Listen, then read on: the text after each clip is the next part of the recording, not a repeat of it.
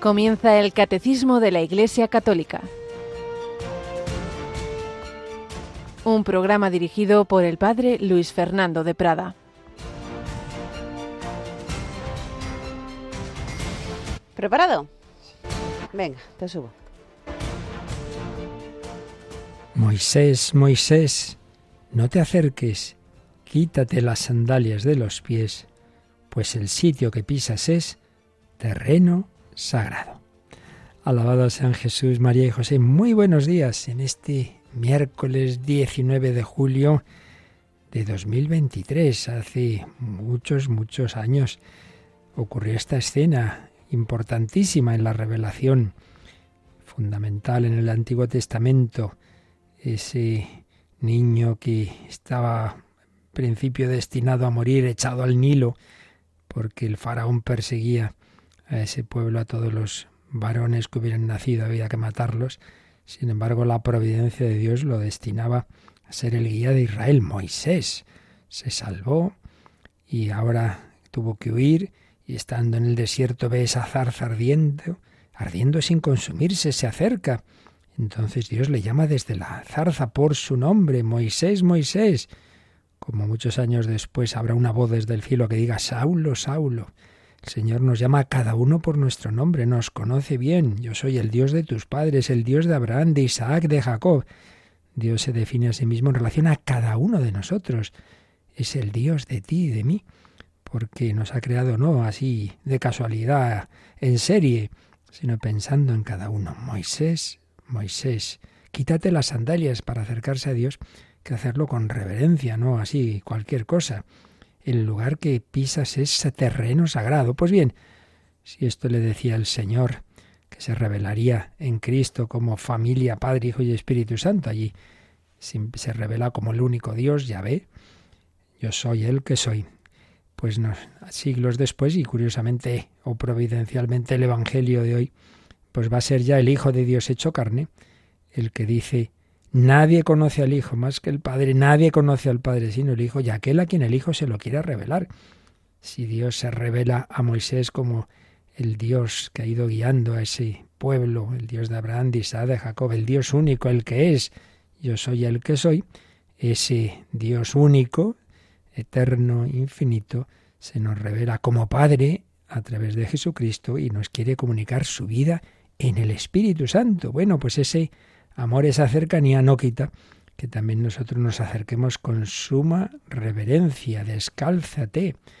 Entra en la presencia de Dios, en la iglesia. Para nosotros la zarza ardiente es ese sagrario del que estamos hablando.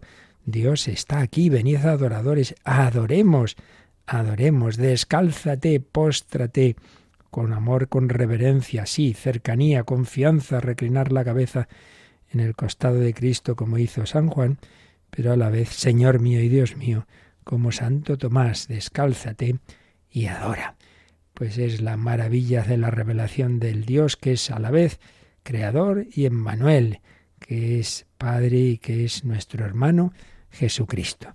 Y también el Señor nos ha dado todavía más para ponernos más fácil aún ese acercamiento al Dios eterno e infinito, a la Virgen María, a la Madre, porque el Verbo se hizo carne a través del sí de María y este domingo tendremos uno de esos rosarios sui generis especiales, pero nos lo va a contar Yolanda Gómez. Buenos días, Yoli. Muy buenos días, sí, se trata del rosario de los siete dolores de la Santísima Virgen y vamos a rezarlo desde el santuario de Quivejo. Será este domingo a las 3 de la tarde, las 2 en Canarias. También allí, en ese lugar de, de Ruanda, donde años después habría un terrible genocidio, como como el faraón quería ir matando a todos esos niños, como Herodes mató a los niños de, de Belén, pues en Ruanda sabemos hubo un genocidio tremendo, cerca del millón de víctimas y unos años antes ya la Virgen había pedido esa oración, ese sacrificio, bueno, como en todas las apariciones marianas de los últimos tiempos, viendo a la humanidad por malos caminos, la Virgen baja a ayudarnos, ¿sí? Así lo vio la Iglesia, así aprobó esas apariciones Conocemos a una de las videntes que siempre reza por Radio María y en particular por cuando hacemos la maratón y conectamos pues más o menos una vez al mes a esa forma de oración a María de los dolores y gozos que ella misma allí también pues le es agradable y que a través de las Radio Marías del Mundo se va difundiendo pues este, este santuario de Quivejo, donde también hemos colaborado en alguna de las maratón para ese, para que ahí se puedan reunir directores de Radio María, etcétera. Pues sí, este domingo, como nos han dicho, a las 3, las 2 en Canarias. Y esta noche os aconsejo, si podéis, dentro del programa de un servidor, El hombre de hoy y Dios, tenemos la segunda parte de la entrevista que hacíamos matrimonio inmigrantes de origen más o menos argentino, digo más o menos porque cada uno a su vez venía de otros orígenes, pero como la providencia también ha ido guiando sus pasos y tras un momento de que parecía que eso ya se rompía definitivamente, como la conversión del marido y, y la restauración del matrimonio lo hizo el Señor. Esta noche a las 11 las dice en Canarias. Pues vamos adelante, seguimos con esta zarza ardiente que es la Eucaristía y también con las, las cartas que escribía un obispo filipino en torno al tema este de la adoración eucarística perpetua. Pues demos gracias al Señor que desde su zarza ardiente, desde tantos sagrarios, desde tantas custodias, nos dice, venid a mí, los que estáis cansados y agobiados, que yo os aliviaré.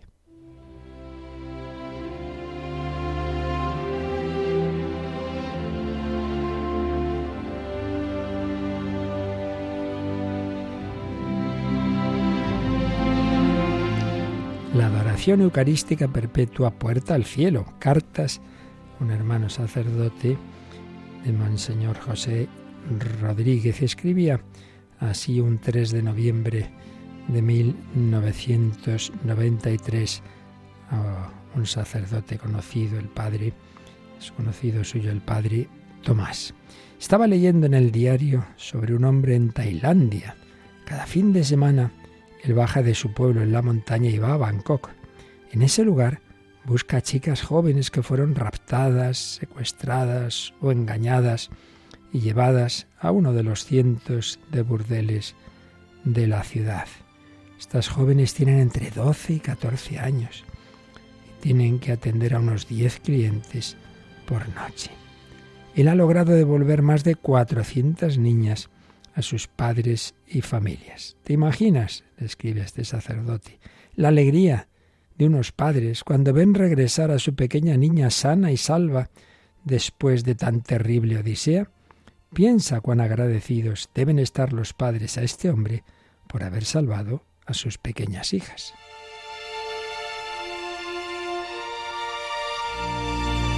Y recordaba una mujer canadiense a la que beatificó San Juan Pablo II, Dina Belanger. Era una mujer muy devota de la oración ante el Santísimo Sacramento. Antes de hacer su hora santa, su adoración a, Jesús, Jesús le mostraba multitudes de almas al borde del precipicio del infierno. Ella podía ver estas mismas almas en las manos de Dios después de su hora santa. El valor de una hora de adoración eucarística lleva multitudes de almas de la orilla y borde del infierno a las mismas puertas del cielo. Y a continuación en su carta recordaba Monseñor Rodríguez a San Martín de Porres, que era negro mulato, era hijo ilegítimo, por todo ello muchas veces insultado, maltratado. Y entonces este hombre se identificaba con Jesús, ignorado y maltratado, en el Santísimo Sacramento. Y mientras se consolaban mutuamente Jesús y Martín, Martín se iba haciendo más caritativo, nada de amargado. Llegaba a pasar a veces hasta ocho horas diarias en oración ante el Santísimo Sacramento. Estaba tan unido a Jesús que Jesús también le concedió a través de él hacer diversos milagros. En una ocasión salió del convento dominico Iba por las calles con un canasto, con un poco de pan fresco y con un solo canasto de pan podía alimentar a un barrio entero, se iba multiplicando ese pan. Alimentaba cientos de hambrientos con una sola canasta de pan. Pues bien, también hoy la Iglesia alimenta, salva a cientos, miles de personas del infierno, con el pan vivo bajado del cielo, con la Eucaristía. También por ello Carlos de Foucault, ya San Carlos de Foucault, a muchas veces solo en el desierto, pero siempre con Jesús Eucaristía, era su deseo pasar la vida ante el Santísimo Sacramento, pidiendo por todos aquellos hombres que le rodeaban que lo conocieran a Jesús y le pedía, Dios mío, conduce a todos los hombres a la salvación. Pues sí, antes y más importante que hablar a los hombres de Dios es hablar a Dios de los hombres y ese Dios se nos ha acercado en Cristo y ese Dios hecho carne en Cristo se ha quedado con nosotros en la Eucaristía de una manera muy especial que estos días estamos viendo. Pues demos gracias y acerquémonos. Como Moisés, con suma reverencia, descálzate el lugar que pisas es terreno sagrado, pero a la vez con suma confianza. Venid a mí, todos los que estáis cansados y agobiados, que yo os aliviaré.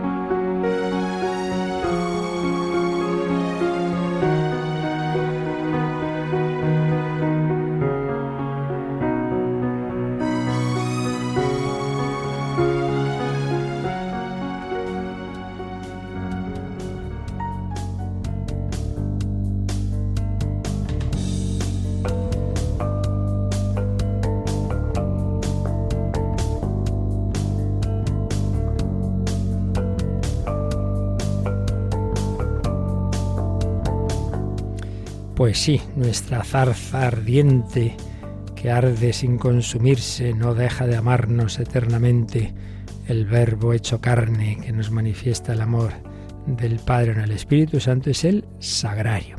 Estamos viendo estos últimos días las consecuencias espirituales de lo que vimos de la fe cristiana católica en la transustanciación, en cómo se produce por la palabra de Cristo y la acción del Espíritu Santo esa conversión de lo más profundo de la sustancia del pan y del vino en el cuerpo y la sangre de Cristo. Cristo resucitado y vivo, no un cadáver, no una reliquia, no un recuerdo, sino el único Cristo vivo que existe, el que está en los cielos resucitado, pero que multiplica su presencia, se hace presente en todos los lugares en que se dice esto es mi cuerpo.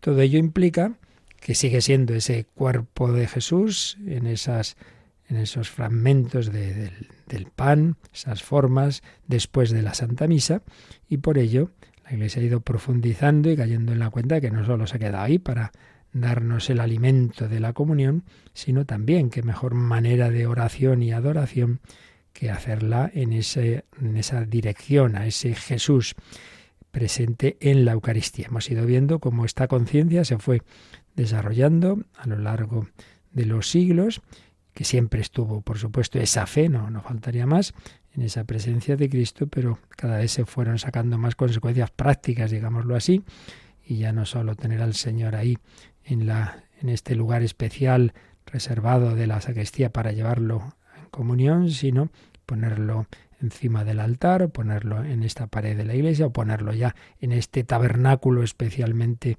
hecho para esa adoración, y luego pues esas procesiones, y luego pues esa, esa exposición del Santísimo y esa bendición, y ya antes pues eh, especialmente adorar esa presencia de Jesús cuando cuando baja del cielo a la tierra en la celebración de la Santa Misa, entonces esa elevación, en fin, todo lo que hemos ido viendo estos días comentando el número 1378. Y al final, mm, digamos, uno de los puntos que aparece en ese 1378 lo desarrolla, lo explicita un poco más en 1379 hablándonos del sagrario, con un par de números marginales que también vimos. Pero bueno, vamos a releer este número porque es importante para nuestra vida, esa, ese aprovechar este, este regalo de que en todas las iglesias católicas, verdaderos templos católicos, lo más importante es en efecto el sagrario. Recordemos lo que nos decía este número, Yolanda. El sagrario, tabernáculo, estaba primeramente destinado a guardar dignamente la Eucaristía para que pudiera ser llevada a los enfermos y ausentes fuera de la misa.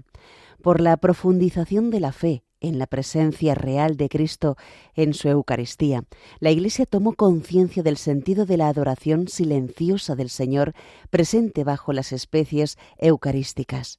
Por eso, el sagrario debe estar colocado en un lugar particularmente digno de la Iglesia. Debe estar construido de tal forma que subraye y manifieste la verdad de la presencia real de Cristo en el Santísimo Sacramento.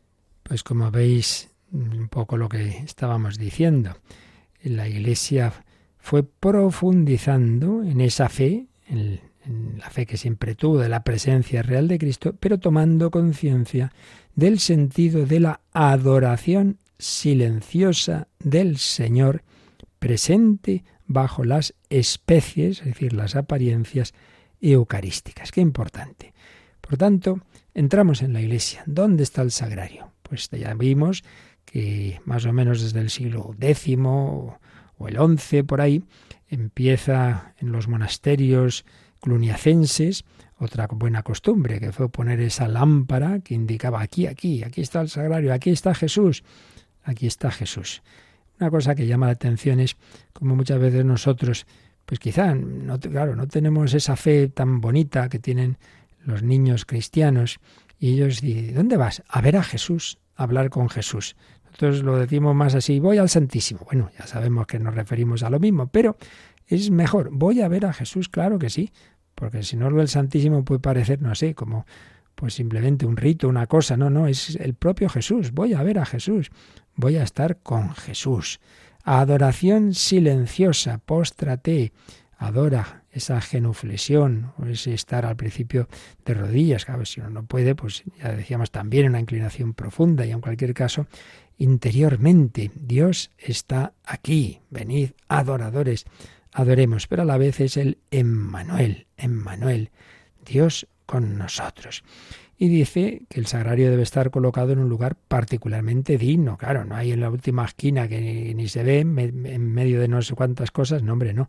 Bien digno, bien sea en la nave central, ahí, pues eso, en el centro de la iglesia, o bien en una capilla del Santísimo, favoreciendo pues el que uno pueda estar ahí haciendo su, su tiempo de, de oración. Aquí ya entran temas litúrgicos que yo no soy especialmente experto, pero lo que está claro es esto, que siempre lugar digno y construido de manera que manifieste esa presencia real y luego por otro lado, como vimos en alguno de los números marginales, también con cuidado, digamos, de que no pueda ser fácilmente accesible para malas intenciones, pues bien sujeto y todo esto.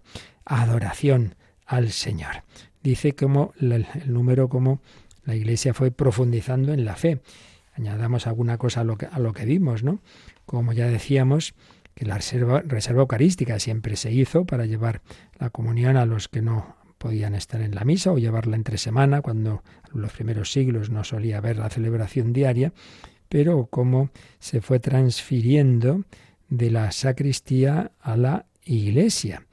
Y cómo pues a veces se, se ponía encima del altar, pero eh, como se vio que eso era, no era, era poco seguro, pues luego esas palomitas eucarísticas suspendidas sobre el altar, que ya no eran tan fácilmente accesibles. Eso ya tenemos datos y testimonios en el siglo XI. Y posteriormente ya surgen más seguros los tabernáculos murales, colocados detrás o al lado del altar. Así, pues ya se guardaba ante los fieles la Eucaristía Y tenemos pues también testimonios, por ejemplo, de un sínodo de París de 1196 o el concilio cuarto de Letrán de 1215 determinan que se, se, tenga suma diligencia y honestidad con el cuerpo del Señor y sea colocado en el lugar, impulcriori parte altaris, en la parte más pulcra, más, más digna. Y el eh, San Francisco de Asís, que era muy amante de la Eucaristía, pues es de 1212 una exhortación a sus hermanos, los frailes menores, para que rodeen el tabernáculo de afectuoso respeto, si en algún lugar el santísimo cuerpo del Señor estuviere paupérrime colocado, de una manera pobre, muy pobre, sea por vosotros puesto en un lugar precioso, según manda la Iglesia, y encerrado, con signetur, se ha llevado con grande veneración y administrado a otros con discreción. Ya comentaba como San Francisco de Asís, como el cura de Ars, bueno, como tantos otros santos que han sido muy amantes de la pobreza, sin embargo, eso no lo aplicaban a la Eucaristía. Decían, hombre, no, con la Eucaristía no seamos tacaños. Vale la pena el, dar al Señor, pues, pues, hombre, sin, sin lujos innecesarios, pero, pero que ahí, ahí no seamos, no, ahí guardemos la pobreza para nosotros, no al revés, que es lo que solemos hacer. En una de las semanas de teología espiritual que había en Toledo y que ahora se está retomando lo del Centro de Estudios de Teología Espiritual, una que se dedicó a la Eucaristía, hubo un obispo portugués, Antonio de Castro, que tuvo una ponencia sobre esto, la presencia real permanente y la adoración eucarística. De ella estamos sacando algunos de, las, de los datos que, que os comentamos. Y vamos también aquí a ver lo que escribía sobre cómo ¿A qué nos invita, digamos, esa presencia de Cristo en la Eucaristía? Esa oración ante la Eucaristía, ante el sagrario o ante la exposición. Y nos daba unas indicaciones, creo que son muy, muy provechosas espiritualmente, señalando cómo esa presencia de Jesús es personal, es divina, es prolongación del sacrificio. Tres, tres líneas. Personal, porque, repetimos, no es que ahí está el cuerpo de Cristo sin más, no, no, está Cristo entero, cuerpo, sangre, alma y divinidad, su persona, su persona divina, pero con su naturaleza humana. Ahí hay un hombre, ahí hay un corazón humano que late por ti, por mí, pero es corazón humano del Hijo de Dios, segunda persona de la Trinidad. Por eso insistimos a la vez adoración, respeto, reverencia y confianza la persona, la persona. Hablo con Jesús, voy a ver a Jesús. Jesús se ha quedado con nosotros, permaneced en mí y yo en vosotros. Presencia personal, presencia divina. Claro, Cristo es esa persona divina, la segunda persona de la Trinidad. Por eso la fe nos hace ver a Dios en Cristo y ver a Cristo en la Eucaristía.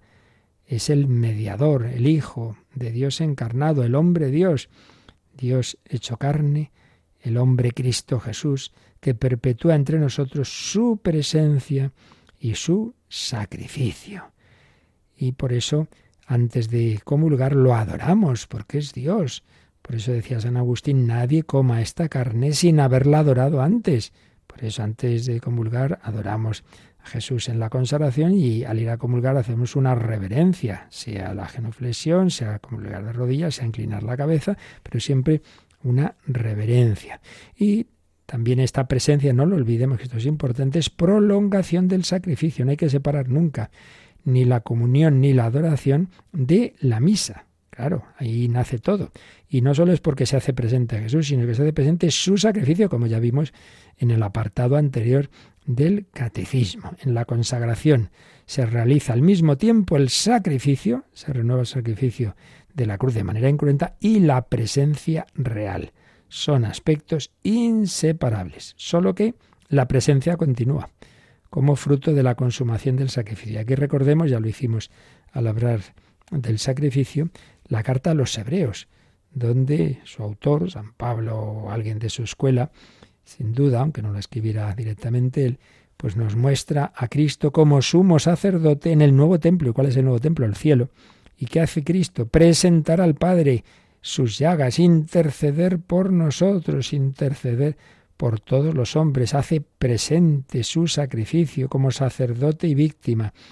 Y ese sacrificio se hace presente y se une el de la Iglesia cada vez que celebramos la Santa Misa. Por eso, repito, cuando adoramos a Jesús Eucaristía, tengamos en cuenta también este aspecto, que aquí está este cuerpo que se entregó por mí, este Jesús que se entregó y que ahora está presentando al Padre en el cielo el fruto de su sacrificio, está presentando sus llagas, está diciéndole, mira, por estos yo di mi vida, yo ofrecí mi cuerpo, mi sangre hasta la última gota.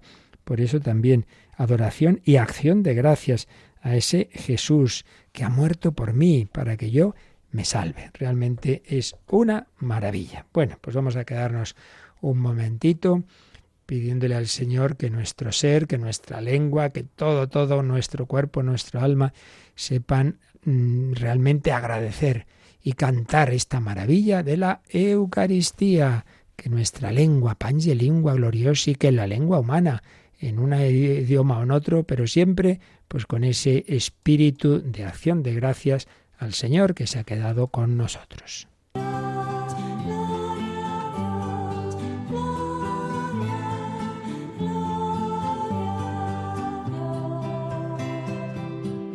Que la lengua humana cante este misterio, la preciosa sangre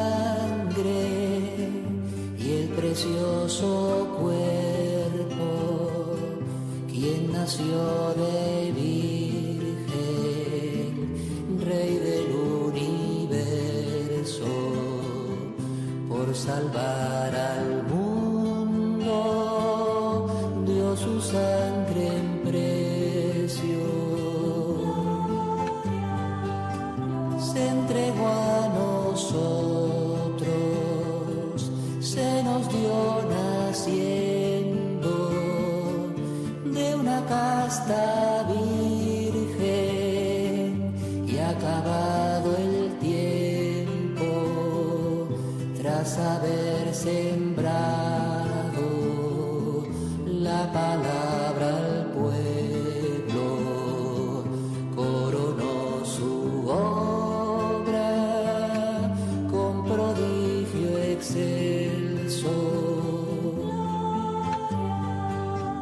Fue en la última cena, agape fraterno, tras comer la Pascua, según mandamiento, con sus propias manos repartió su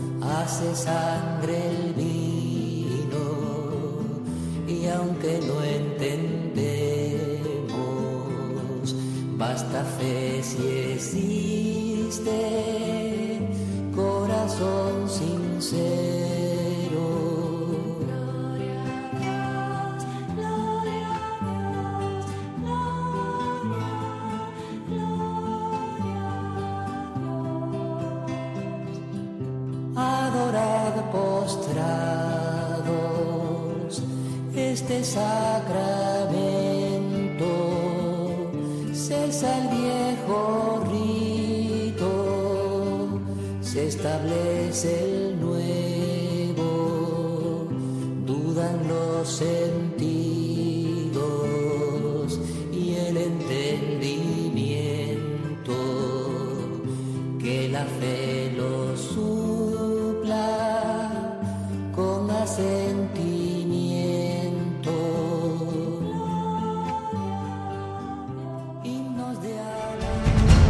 Descubre la fe de la Iglesia a través del Catecismo de 8 a 9 de la mañana, de 7 a 8 en Canarias, en Radio María. adorad postrados este sacramento. Bueno, pues el 1380 desarrolla y profundiza en estos aspectos que decíamos de unir la adoración, el sacrificio, la comunión, la reparación. Bueno, vamos a leer este número eh, que viene a continuación, el 1380. Es grandemente admirable que Cristo haya querido hacerse presente en su Iglesia de esta singular manera. Puesto que Cristo iba a dejar a los suyos bajo su forma visible, quiso darnos su presencia sacramental. Puesto que iba a ofrecerse en la cruz por nuestra salvación, quiso que tuviéramos el memorial del amor con que nos había amado hasta el fin, hasta el don de su vida. En efecto, en su presencia eucarística permanece misteriosamente en medio de nosotros como quien nos amó y se entregó por nosotros, y se queda bajo los signos que expresan y comunican este amor. Y termina este número con una cita preciosa de uno de los muchos documentos eucarísticos de San Juan Pablo II, la carta Dominique Chene, que nos pone. La Iglesia y el mundo tienen una gran necesidad del culto eucarístico. Jesús nos espera en este sacramento del amor. No escatimemos tiempo para ir a encontrarlo en la adoración, en la contemplación llena de fe y abierta a reparar las faltas graves y delitos del mundo. No cese nunca nuestra adoración. Bueno, pues la verdad es que estos tres números que estamos viendo, 1378, 1379 y especialmente este, que un poco resume todo esto y lo conecta también con el apartado anterior del sacrificio, el 1380, madre mía, si profundizamos en ellos y los vivimos, tenemos aquí unas claves de espiritualidad realmente maravillosas y importantísimas para la vida cristiana. Ojalá, ojalá esto lo, lo vivamos cuántas llamadas tan, tan bellas y tan profundas y tan teológicas, pero a la vez tan sencillas, porque como digo, esto lo que lo viven mejor son los niños y las almas sencillas. Pues claro, quiero estar con Jesús. En, en una de las citas, ahora enseguida me parece que uno de los marginales recoge lo de aquel campesino, aquel hombre sencillo que, que apenas tenía letras de Ars, que se pasaba horas ante el sagrario. Pero usted qué hace aquí tanto tiempo, yo le miro y él, y él me mira esa presencia de Jesús. Vamos a, ir comentando un poco, releyendo este número y bueno, nos llevará más de más de un día a profundizar porque aquí mucha, mucha tela y bien, y bien hermosa. Es grandemente admirable. Empieza así. Es grandemente admirable que Cristo haya querido hacerse presente en su iglesia de esta singular manera. No hacía falta. Pues sí, Señor. Él ha querido. Puesto que Cristo iba a dejar a los suyos bajo su bajo su forma visible, quiso darnos su... perdón, lo he dicho mal, puesto que Cristo iba a dejar, sí, a, irse a los suyos bajo su forma visible, como no iban a verle ya, claro, iba a morir, iba a resucitar, iba a irse al cielo, puesto que Cristo iba a dejar a los suyos, iba a irse de esa presencia, esa forma visible, quiso dejarnos su presencia sacramental. No está de manera que lo veamos con los ojos, pero se ha quedado, sabemos que está, aunque no lo veamos.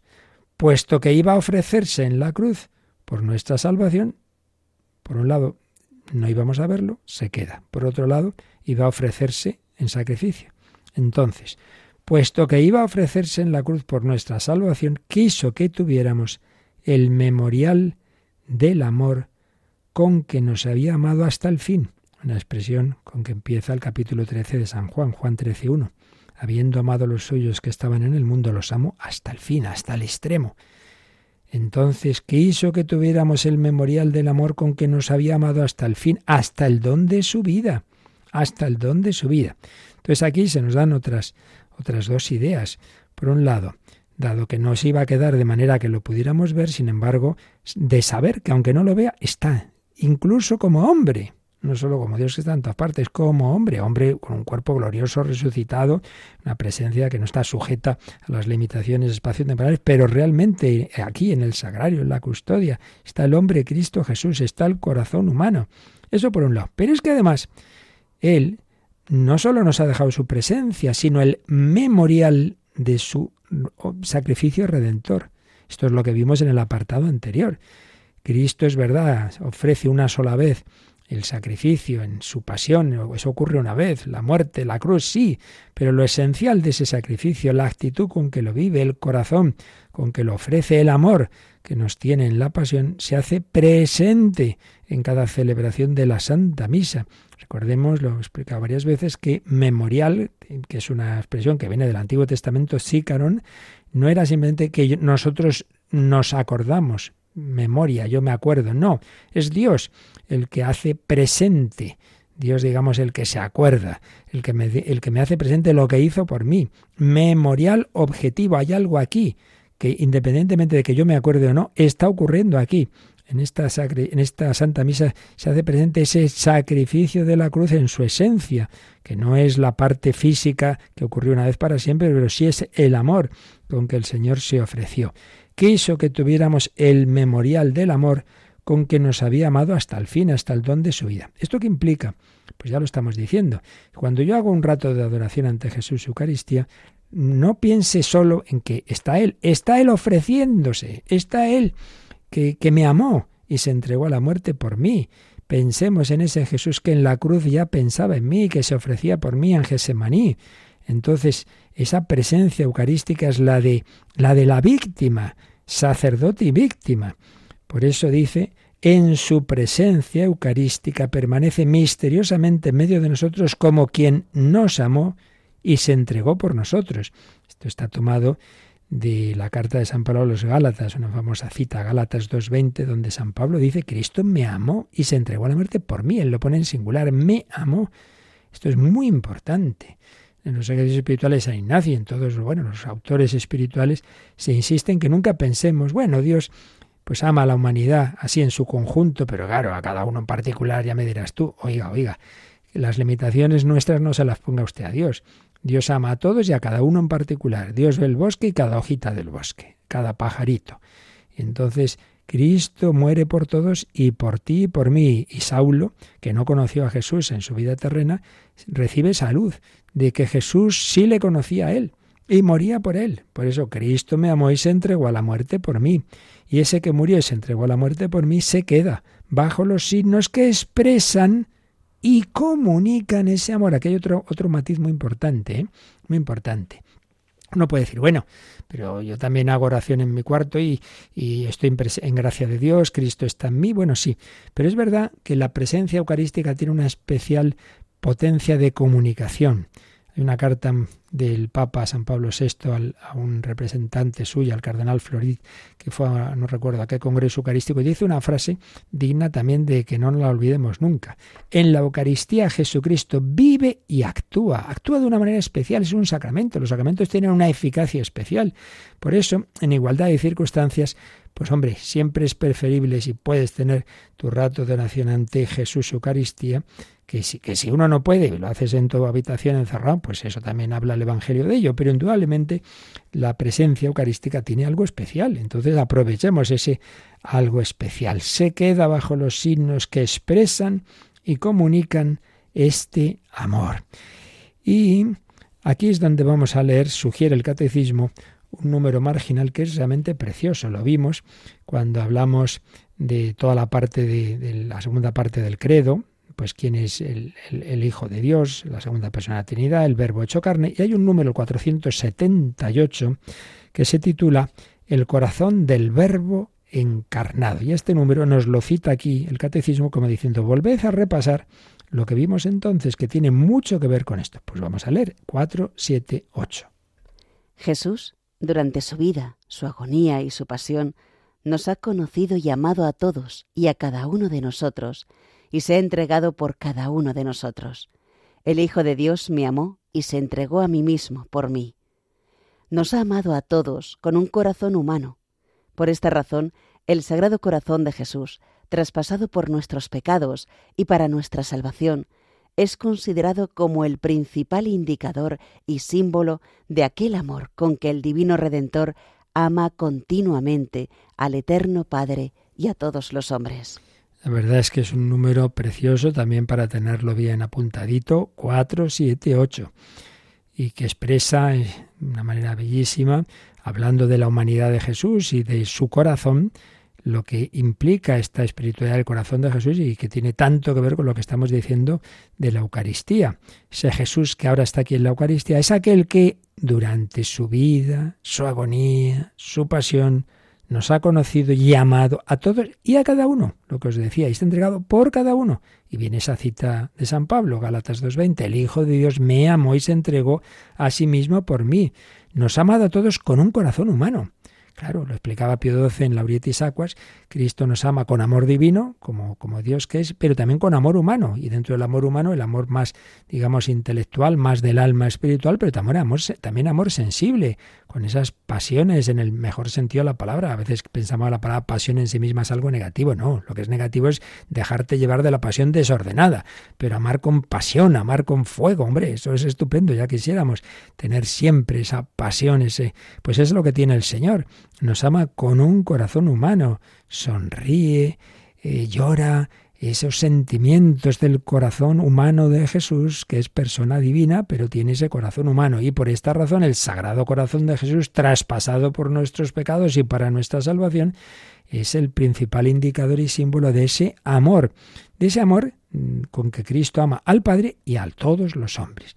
Por eso voy a hacer el rato de oración, oye, Piensa que ahí está ese corazón latiendo por ti, ese corazón que se iba apagando en la cruz, muriendo por cada uno, ahora está aquí resucitado y vivo. Muy bonito también en la Britis Acuas de Pío XII, cuando dice que ese corazón solo dejó de latir, claro, tras la muerte, pero dice, ya al resucitar, vuelve a latir y ya no dejará de latir eternamente con latido plácido e inextinguible. Qué bonito. Ese latido para siempre, para siempre, para siempre. Finalmente, en este releer, este número 1380, hemos oído esa cita preciosa también de San Juan Pablo II. Madre mía, lo que nos dice aquí. La Iglesia y el mundo tienen una gran necesidad del culto eucarístico. Esto estamos hablando de algo muy importante. Jesús no se espera en este sacramento del amor. Eh, ¿Has oído? Te espera a ti y a mí. Te espera, no se espera. ¿Has hecho ya esa visita al Santísimo que ayer os decía? ¿Has ido a estar un rato con Jesús? Jesús te espera. Jesús nos espera en este sacramento del amor. Ay, es que tengo mucho que hacer. Sigue diciendo Juan Pablo II que algo tenía que hacer.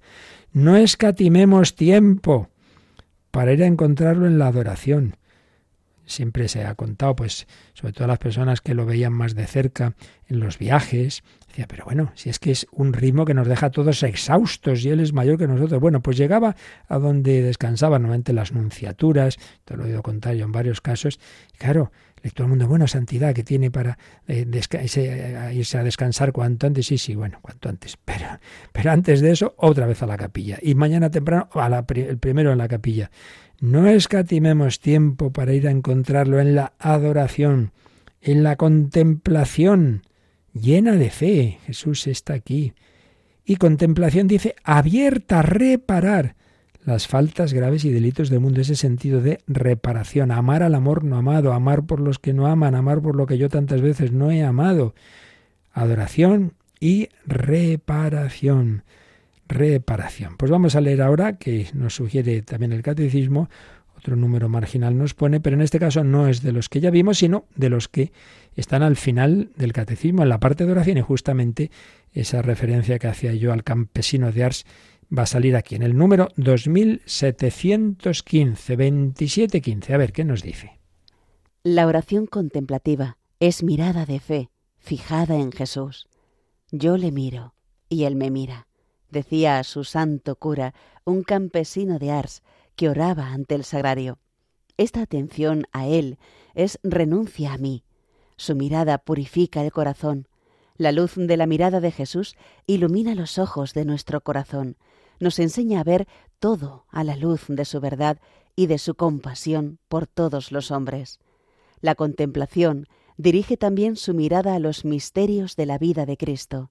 Aprende así el conocimiento interno del Señor para más amarle y seguirle. Bueno, otro número para el cuaderno, otro número para nuestra adoración, para nuestra oración.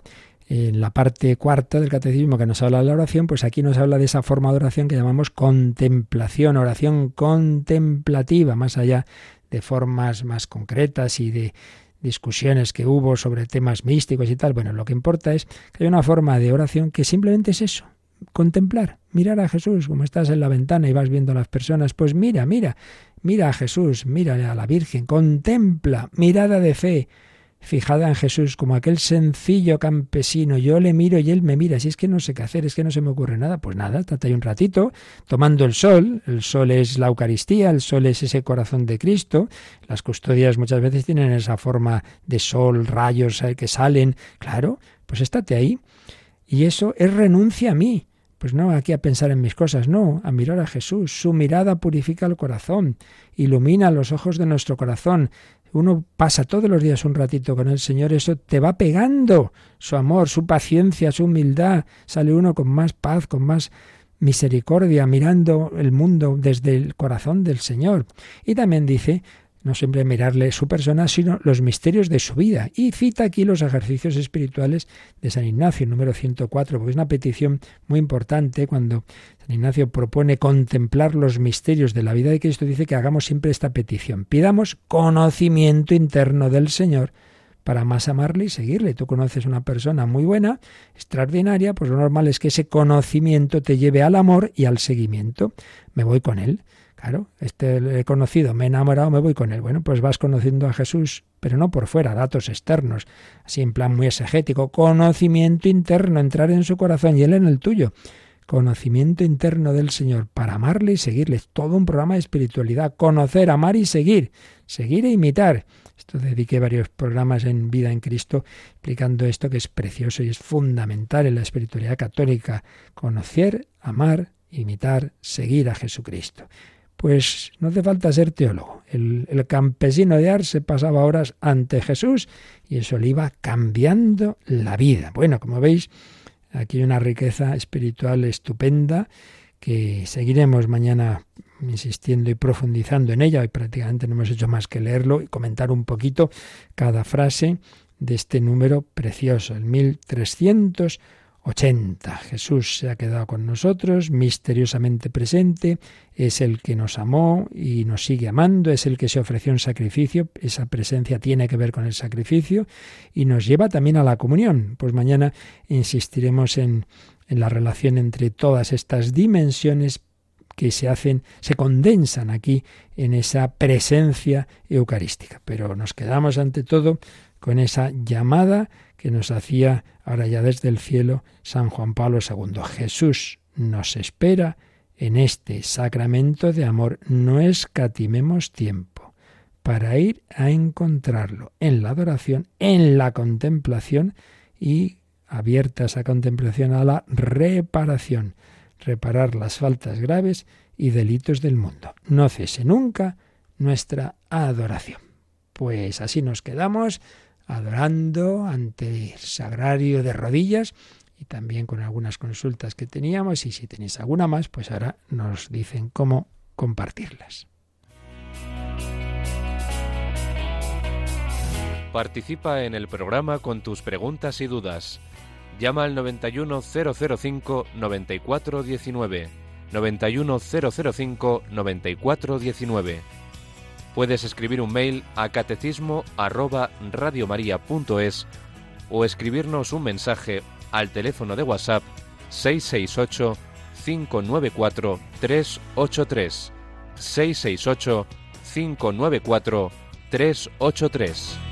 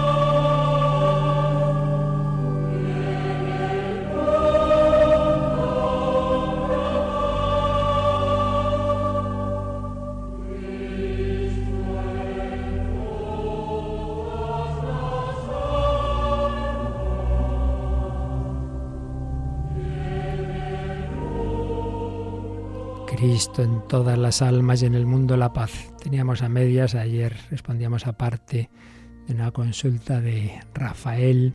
La segunda parte era esta. Cuando se sustituye la comunión por la comunión espiritual, también diaria, por motivos justificados, falta de movilidad, etc., es lo mismo, ¿verdad? Bueno, vamos a ver. Aquí siempre decimos que una cosa es la consulta ya personal de lo que una persona puede o debe hacer, que eso pues tiene que hacerse con quien uno conoce y él te conoce. Entonces, claro, esto lo suyo es hablarlo pues con el confesor o director espiritual. Aquí lo que decimos es una cosa general de criterios, ¿no? Entonces, en ese sentido, mm, lo mismo no es, no es lo mismo. No es lo mismo la comunión eucarística sacramental que la comunión espiritual. Lo mismo no es. Eso es indudable que no lo es. Otra cosa es que si una persona intentándolo y queriendo ir no puede ir, bueno, pues, pues Dios, digamos, le dará gracia por otro lado. Pero de por sí no es lo mismo, eso tenerlo presente. Y claro, yo recuerdo una ocasión en cierto lugar hubo un, un error en, en, bueno, una fiesta en la que se distribuían muchas comuniones y en un momento dado, pues alguien se equivocó y sacó de la y sacó un copón con unas formas que no estaban consagradas. Entonces me acuerdo que lo estuvimos luego hablando. Dice, claro, las personas que han recibido esas formas pensando que era Jesús, han recibido a Jesús. Pues hombre, el cuerpo eucarístico de Cristo no lo han recibido. Eso está claro. Otra cosa es que, bueno, eso no era culpa de ellas y que el Señor pues daría digamos una, una gracia pues a esa persona por su devoción pero de por sí no es lo mismo.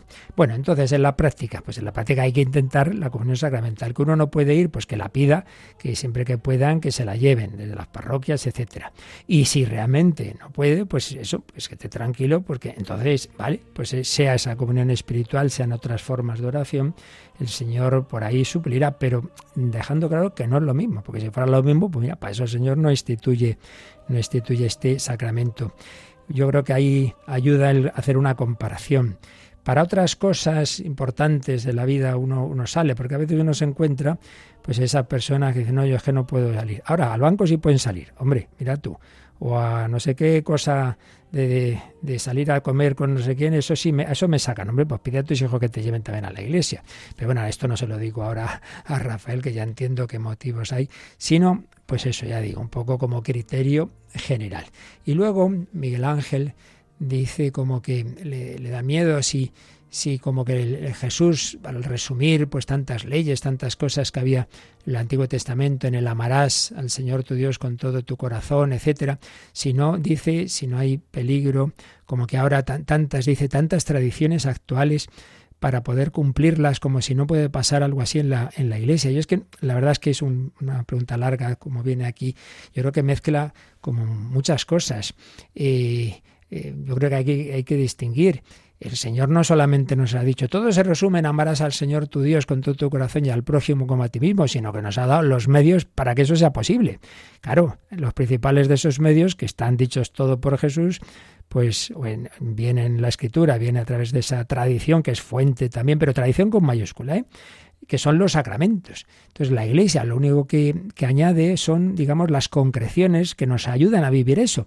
Pero luego hay miles de tradiciones y miles de devociones que eso, chico, eso ya es libre cada uno. Entonces, distingamos lo que es lo, es, lo esencial, es lo que, lo que el Señor nos ha enseñado, la Iglesia ha transmitido en su revelación, pero eso no son tradicioncitas, devocioncitas, estos son formas de vivir lo que está en el Evangelio. Claro, habría que ver en cada caso. Por ejemplo, lo que estamos viendo ahora.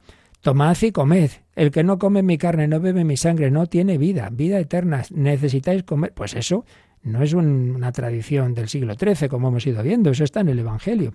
Lo único que hace la Iglesia es, digamos, hacer algunas concreciones y cómo la, la evolución de la espiritualidad, como hemos visto, guiada por el propio Espíritu Santo, nos ayuda a vivir eso, pero eso está en el inicio. Otra cosa distinta, repito, son que hay muchas formas, luego ya muchas devociones, que al que le ayude bien y al que no, pues que no se arme líos pero no es simplemente todo se resume en amar a Dios y al prójimo, sino que para que eso sea posible en nosotros que estamos todos muy heridos por el pecado, pues necesitamos esos medios, ante todo sacramentales, y para eso pues eh, vienen todas estas ayudas que ya digo, luego pues cada uno tiene que ir viendo lo que más le ayuda, pero sabiendo que la Iglesia distingue lo que son, por ejemplo, los mandamientos, eso está claro de la Iglesia, y lo que ya son meras prácticas opcionales. Pero en fin, ya de más detalles volvemos a lo siempre, eso ya tienes que hacer la pregunta en particular a alguien en un diálogo más tranquilo.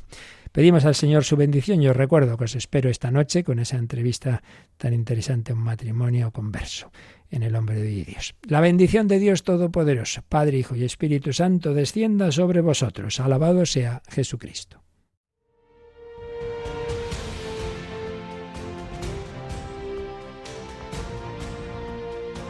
Ok. Vale. Han escuchado en Radio María el Catecismo de la Vale, Iglesia venga. Católica. Hasta luego, que vaya bien. Un programa dirigido por el Padre Luis Fernando de Prada.